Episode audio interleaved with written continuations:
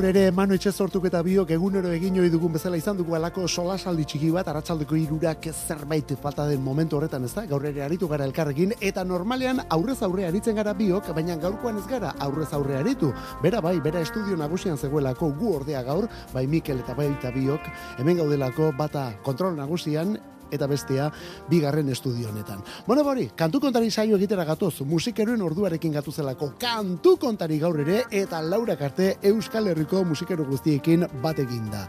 Bueno, e, mezua bidali nahi diguzula, zerbait komentatu nahi diguzula, zerbaiten berri eman nahi diguzula, horretarako WhatsAppa martxan. 6 sortzi sortzi, 666 000. 6 sortzi sortzi, 666 000.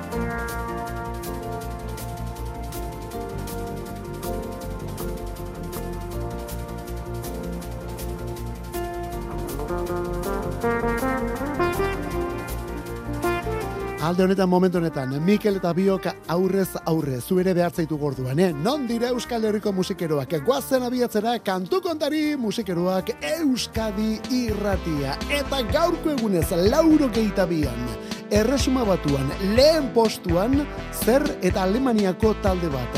Kraftwerk laukotea Dusseldorfetik, abestia The Model, ingeles ezkasu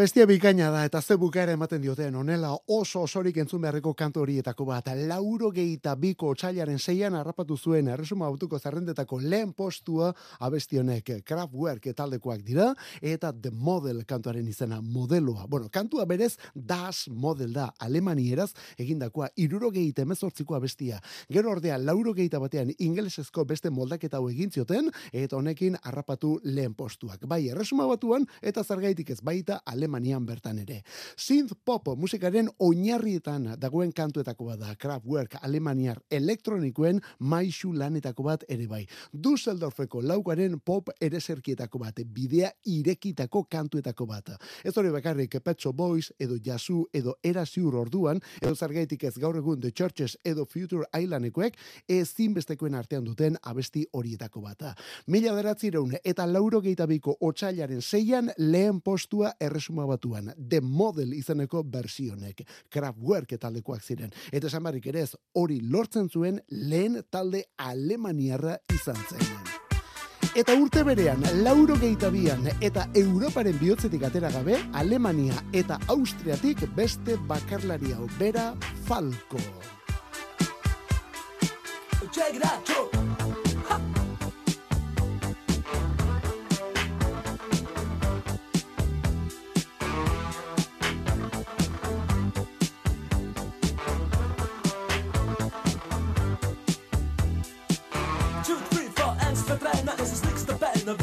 erzählt die Geschichte. Nichtsdestotrotz, ich bin es schon gewohnt, im TV-Funk, da läuft es nicht. Tja, sie war jung, das Herz so rein und weiß und jede Nacht hat ihren Preis.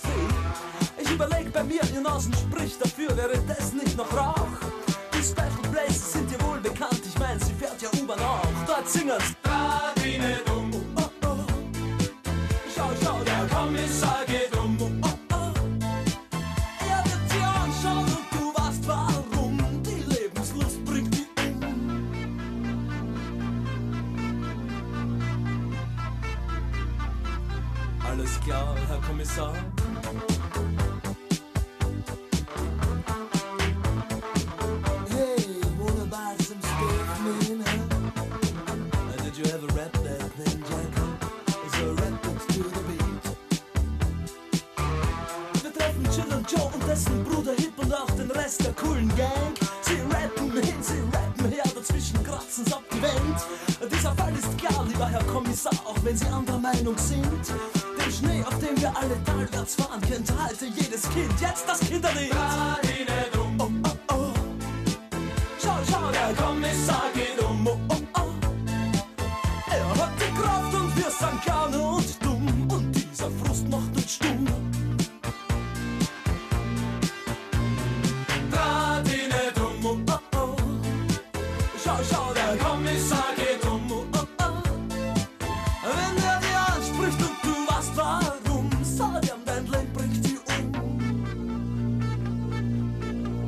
Falko orduan Euskadi ratian Falko eta Alemaniar jatorriko Austriarronen der komisar ospetsua lauro geitabiko jita onako bere eta Falko izeneko artista honen gailurretako bat ere bai. Baina hain, kontuz, bakarra ez ez da pentsatu ere. Alemaniaz abestua egon arren, Alemanieraz kantatu egon arren, inguru haietatik ere aterazelako Europa aldera abesti hau. Der komisarronek ateak irekizizkion Falkori. Baina hori ondotik beste zenbait abestieriken ere ukitu zitu zituen lehen postuak. Ziurrenik sonatuena, mila beratzireun eta lauro geita zeiko Rock Me Amadeus. Ez hori bakarrik, denbora gutxian rock eta pop alemaniarraren beste arrakasta bat bilakatu zen Rock Me Amadeus izeneko kantu hau eta mundu osoan, eh? Honekin, estatu batetako Billboard zerrendako lehen postu ere harrapatu zuelako falko jaunak. Hori lortzen zuen lehen alemaniarra izan zen. Lauro geita zeian, Rock Me Amadeus bera da falko berriz ere. Er war ein Punker und er lebte in der großen Stadt. Es war in Wien, war Vienna, wo er alles tat. Er hatte Schulden, denn er trank, doch ihn liebten alle Frauen. Und jede rief, na kann man Rock Me Amadeus. Er war Superstar, er war populär, er war so exaltiert, because er hatte Flair. Er war ein Virtuose, war ein Rockidol. Und alles rief, na kann man Rock Me Amadeus. Du mit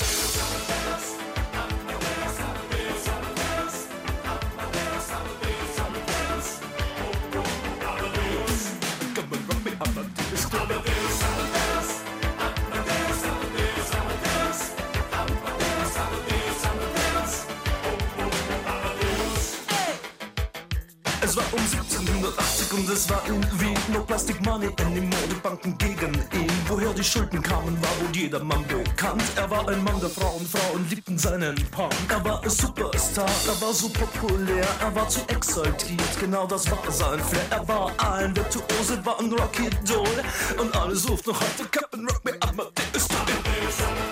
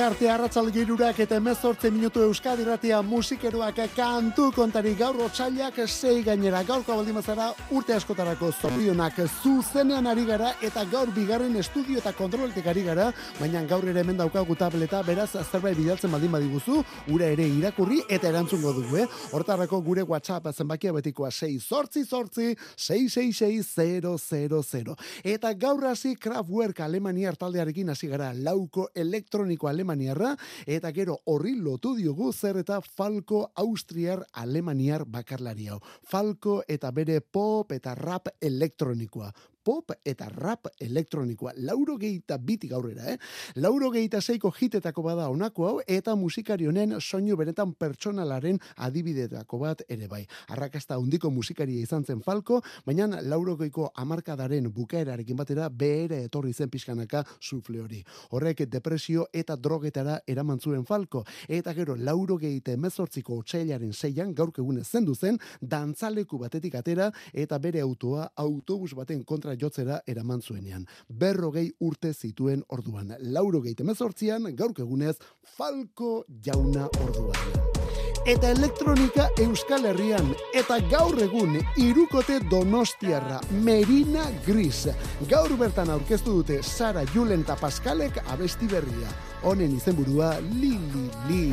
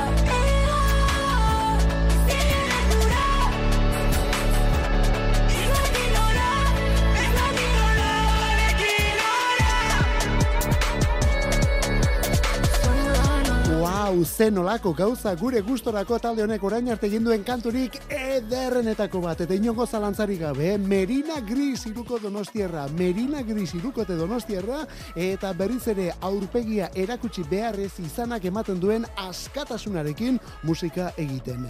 Li li li, hori da pieza elektroniko berri hau, li li li, gaur gauerditik aurrera, plataforma denetan izango dugu, eta bideoklipa ere erakutsiko omen dute. Oraingoan Patrick Criado eta Aitana Batres protagonista dituen klip elurtua gainera, eh? kasu honetan klip elurtua. Eta zer da li li li? Zer esan nahi du li li li hitz horrek? Bueno, ba hori, zerbait adierazi nahi, baina nola esan ez dakigunean erabiltzen omen dugu li li li. Merina Gris gaur gauerditik aurrera abesti eta klip berriarekin orduan. Ah, eta benetan asko gustatu zaigu promo horriak diona. Halako zerbait esaten du promo horriak, eh? Antzeko soinua dute, honen antzeko soinua dute Flume, Rusowski eta Blink bat zortzibik. Horrela ja, ideia bat egiten duzu, eta Merina Gris nonbait kokatuta jartzen da zeure garunean. The Last Dinner Party.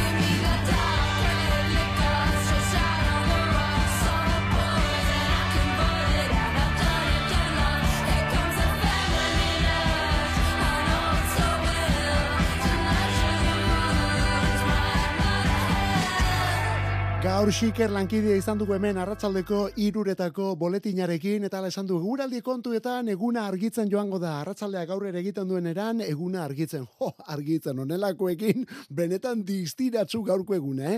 The Last Dinner Party boskot ingelesa The Last Dinner Party boskot ingelesa eta talde honen lehen iraupen luzekoa. Bai kosta da baina azkenean iritsi da eta. Hemen dugu eskuartean Prelude to Ecstasy izeneko albuna amabi abesti eta mundu guztia zegoen joan den ostiralean argia ikusi duen disko honen zain. Izan ere aurre erakutsi diren abestiek harrera ezin hobea izan dute. Bueno, kantu horiek harrera ezin hobea izan dute eta kontzertu eta telebistako agerraldiek zer esanik ez.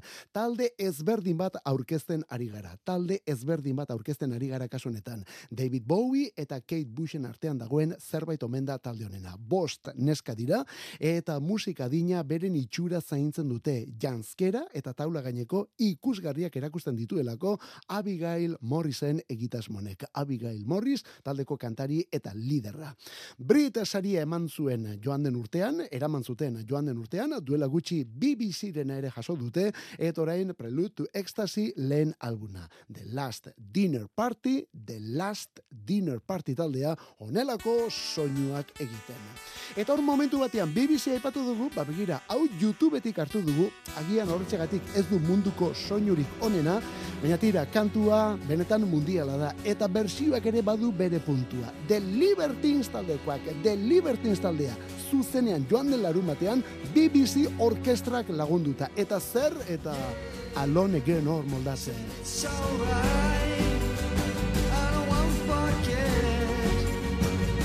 Times I've waited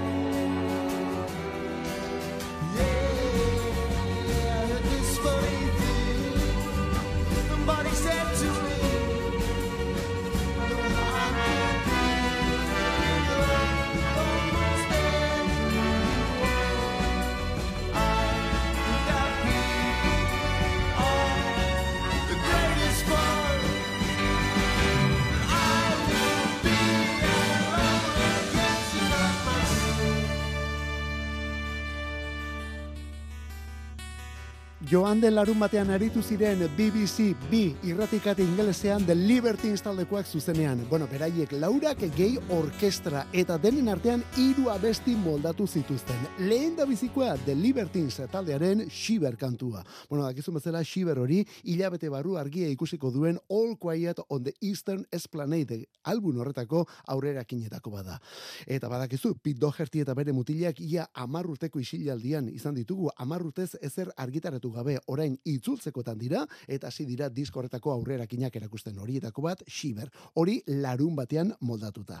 Eta larun batean beste abesti bat egin zuten, bueno, ba, larun bata otxailaren irua zen, The Day Music Died, alegia. Buddy Holly, Richie Valens eta The Big Bopper abio istripuz hil zireneko efemeridia. Duela iruro gehieta bosturte, mila beratzireun eta berrogei temeretziko otxailaren iruan. Bueno, ba, iru horien omenez, Buddy Hollyren That Will Be The Day kantu ere moldatu zuten. Eta gero zer, eta Love talde psikodelikoaren, Kaliforniako, San Franciscoko Love taldearen Alone Again Or kantua. Iruro gehieta zazpikua, bi mila eta hogeita lauan moldatuta. The Libertines Gay BBC-ko Orkestra. Eta hau ere gisa horretan egindako moldaketa da. Zuzenean, baina estudioan publikorik gabe. Kasu honetan abestiaren izena Murder on the Dance Floor. Eta bersio gileak, bersio gileak nola ez, Royal Otis.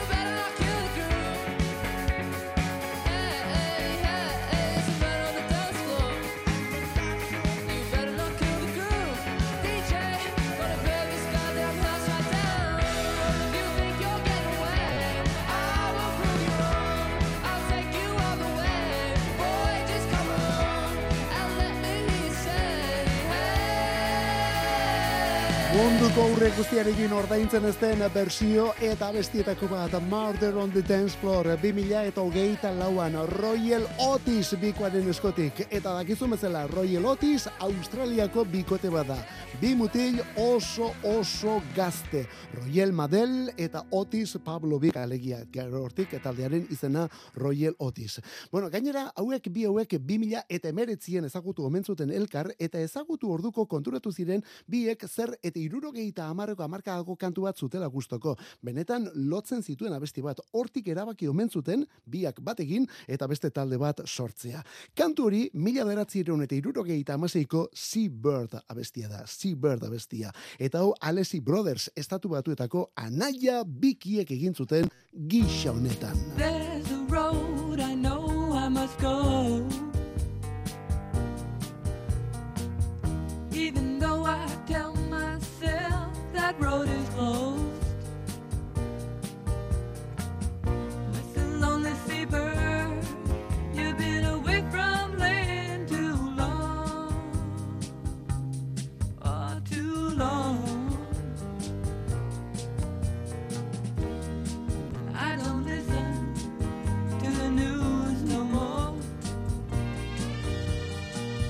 Mila bederatzireun eta irurogeita amaseiko kantua Alesi Brothersena anaia bikiak estatu batuetakoak babegira bi anaia ez, bai, kasu honetan bi lagun dauzkagu, baina erabat anaitut esango dugu biek ere abesti hau gustoko dutelako.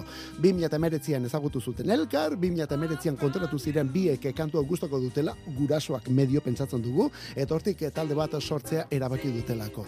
Horren ondotik, hainbat EP eta single erakutsi ditu Royal Otis bikoteak. Orain diskoa aurkeztuko dute datorren astean bertan Prats and Pain izeneko kantu bilduma. Momentu honetan promozio lanetan dabiltza eta horren barruan edo lan horien barruan joan den astean Australiako Triple J irratian aritu dira zuzenean. Bi abesti jo zituzten zuzenean gainera. Bueno, zuzenean estudioan, baina publikori gabe. Bat beraiena eta gero bestea Sophie Elix Bestorren 2000 eta biko Murder on the Dance Floor ikeragarri hau. Zenolako moldaketa egin zuten gainera.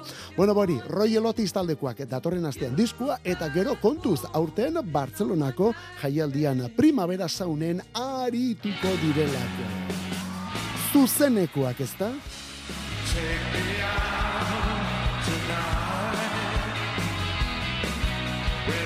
Because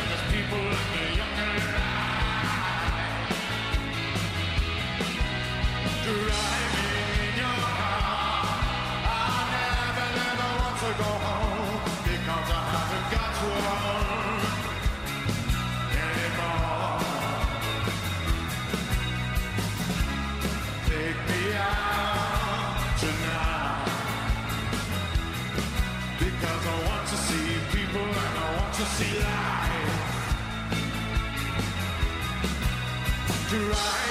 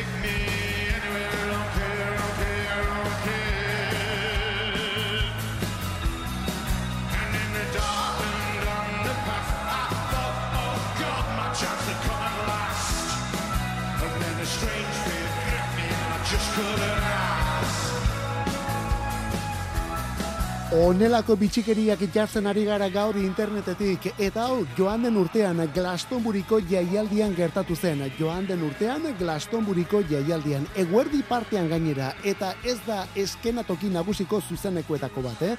Ez hau albokoetako batean gertatu zelako. Eskenatoki estalia kasunetan, hala ere milaka eta milaka lagun jasotzeko gaitasuna duen eskenatokia. Eta bertan entzun ziren Smith taldearen abestiak, bat baino gehiago, eh? Amasei kantu guztira Smith taldearenak, eta hau gainera azkena izan zen. There is a light that never goes out. The Smith taldearen piezarik ezagun eta maitenetako bat bide batez. Hori bai, hogeite iruko Glastonburiko festa horretan, bersio hauek beste talde batzuek edo beste elkarte batek egin zituen. Batetik Blossons boskotea, Manchester iriko Blossons boskotea, eta kantuan aritu zena, kantuan aritu zena gaur berrogeite emezortzi urte bete dituen Rick Astley jauna. Izan ere, Smith laukotea banandu zen urtean, lauro geita zazpian, Rick Astley izeneko kantari ingeles bat agertu zen, eta zerrenda guztiak denbora gutxian berarentzat hartu zituen guzti hori, onelako kantuak medio. Rick Astley.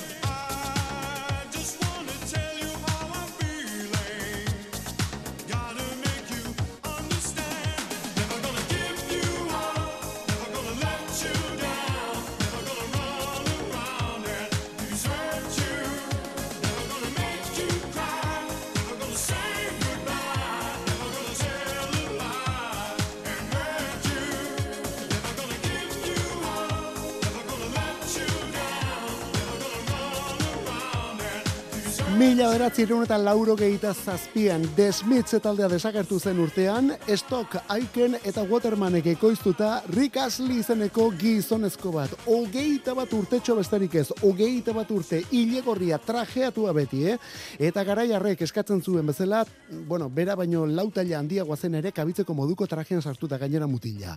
Boz lodi, engolatu eta koloretsua. Never gonna give you up, out, together forever, whenever you need somebody, eta hortik aurrerako denak. Zenbat arrakasta bere ganatu ote zituen denbora gutxian asli jaunak, baina zenbat eta zenbat. Eta bata bestearen jarraian gainera. Enpatxatzera ere iritsi ginen, baina tira, aurrera egin zuen mutilak. Hori bai, lauro gehieta amarreko amarkadan gainbera ezagutu zuen, eta hainbat urtez eskutuan egon ostean, azken aldi honetan berpiztuta dabil Londresko bakarlaria. Londres bertatik Rick Astley. Eta era guztietako publikoaren gana iritsiz gainera edozein instrumentu eta bersiorekin ausartzen delako Rick Astley. Gitarrarekin, bateriarekin, aurrean jartzen joten guztiarekin. Eta moldaketak egiten hasitakoan Smitzenak, Foo Fightersenak, Dead or Alivenak, bueno, nahi duzun guztia. Aurrean jarritako guztia. Gaur berrogeita emezortzi urte Rick Astley jaunak orduan.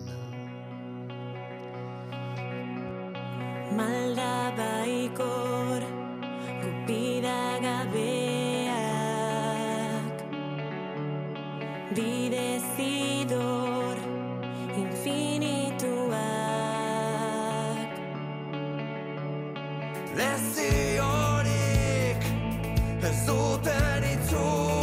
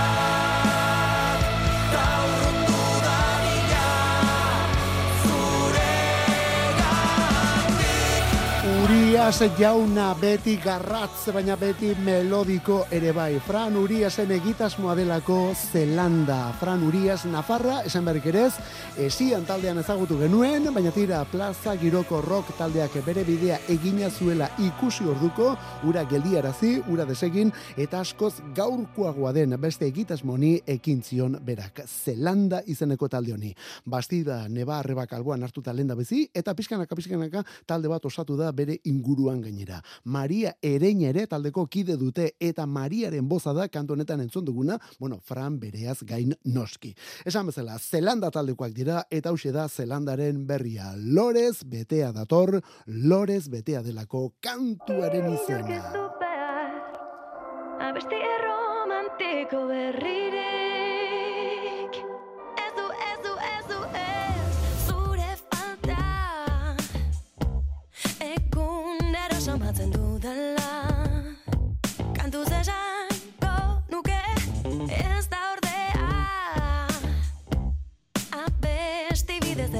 gabeko. Esaldirik geratzen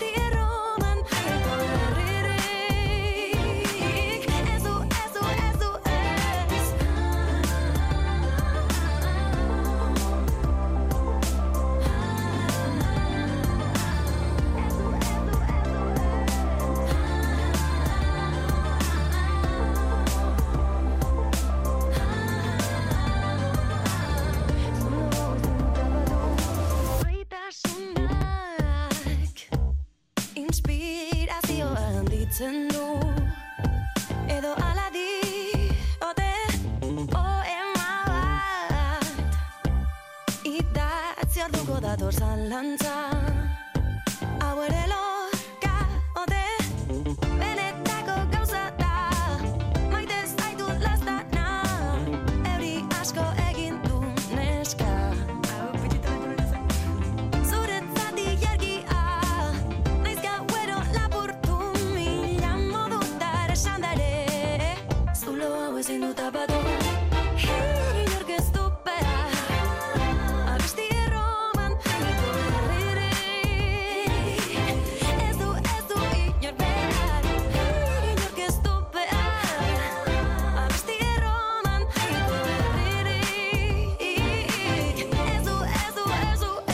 ez 2008 iru, 2008 lauan lider nandok beste bide bati ekin dio. Orain arte batez ere lier taldean ezagutu dugu bera eta lierrekin, bueno ba, rock garratzari eman dio gipuzkoako musikari eta kantari honek. Baina lierrek erakutsi duenaz gain, soul eta pop munduko irtenbide batzuk ere izan ditu lidek, bai horixe.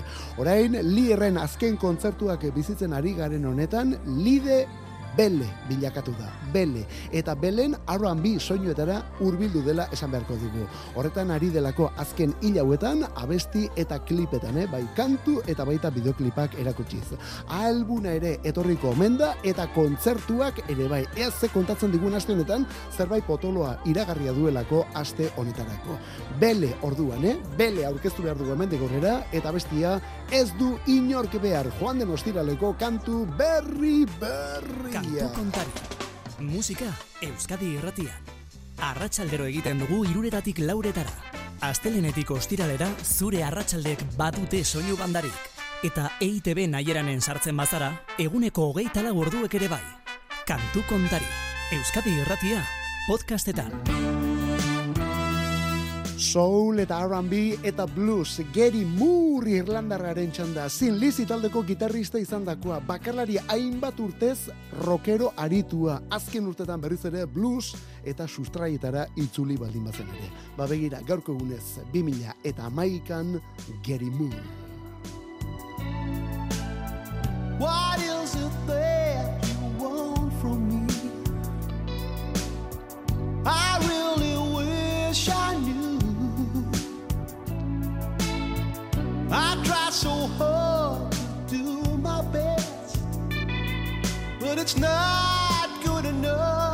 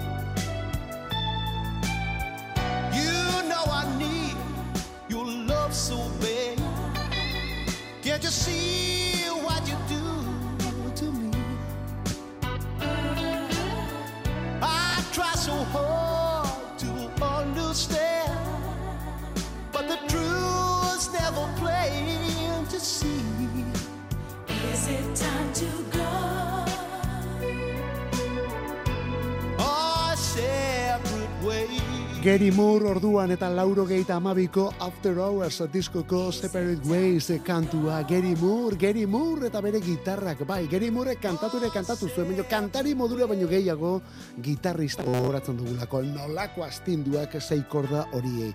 Ba begira, gaurko egunez zendu zen Zin Lizi taldeko gitarrista izandakoetako bat, gero bakarlari onelako gauzak egindako, eh? Gaurko egunez zendu zen Espainian gainera Andaluziako Malagako Estepona herrian. Bihotzekoak eman zion 2000 eta amaikan, gaurko egunez, berak berrogeita emezortzi zituenean.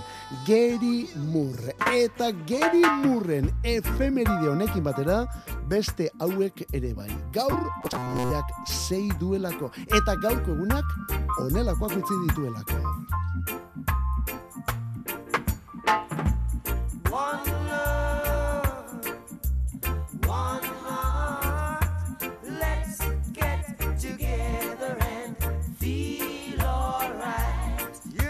Gaurko egunez jaio ziren Ozon taldeko Dan Balan edo jaio zen, hobeto esan da kasu honetan, gara eta Ozon taldeko Dan Balan errumaniarra. Berrogeita bost urte bete ditut gaur. Guns N' Roses taldeko Axel Rosen eguna da gaur. Oh, irurogeita bi urte bete ditu Indianan jaiotako rockero Kaliforniar honek. Axel Rose esan barrik ere, Guns N' Roses taldeko abeslari eta liderra berak gidatzen du bandori. Bueno, talde hori gidatu baldin baliteke behintzat.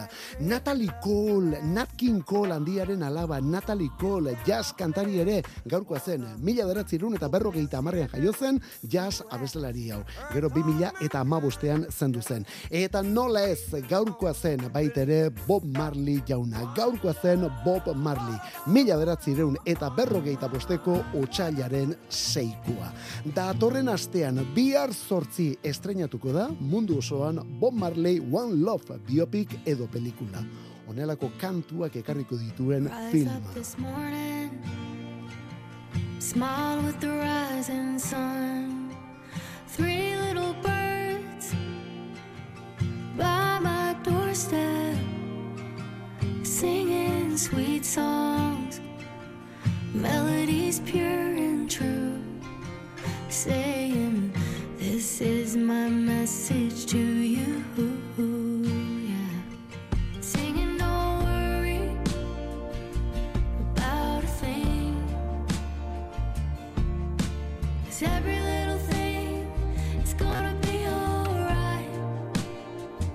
Otsailaren amalauan orduan, San Valentin egunean, datorren asteko asteazkenean estrenatuko da Bob Marley One Love pelikula, Marleyren biopika, bere familiaren eskuti atorkigun filma gainera, eh?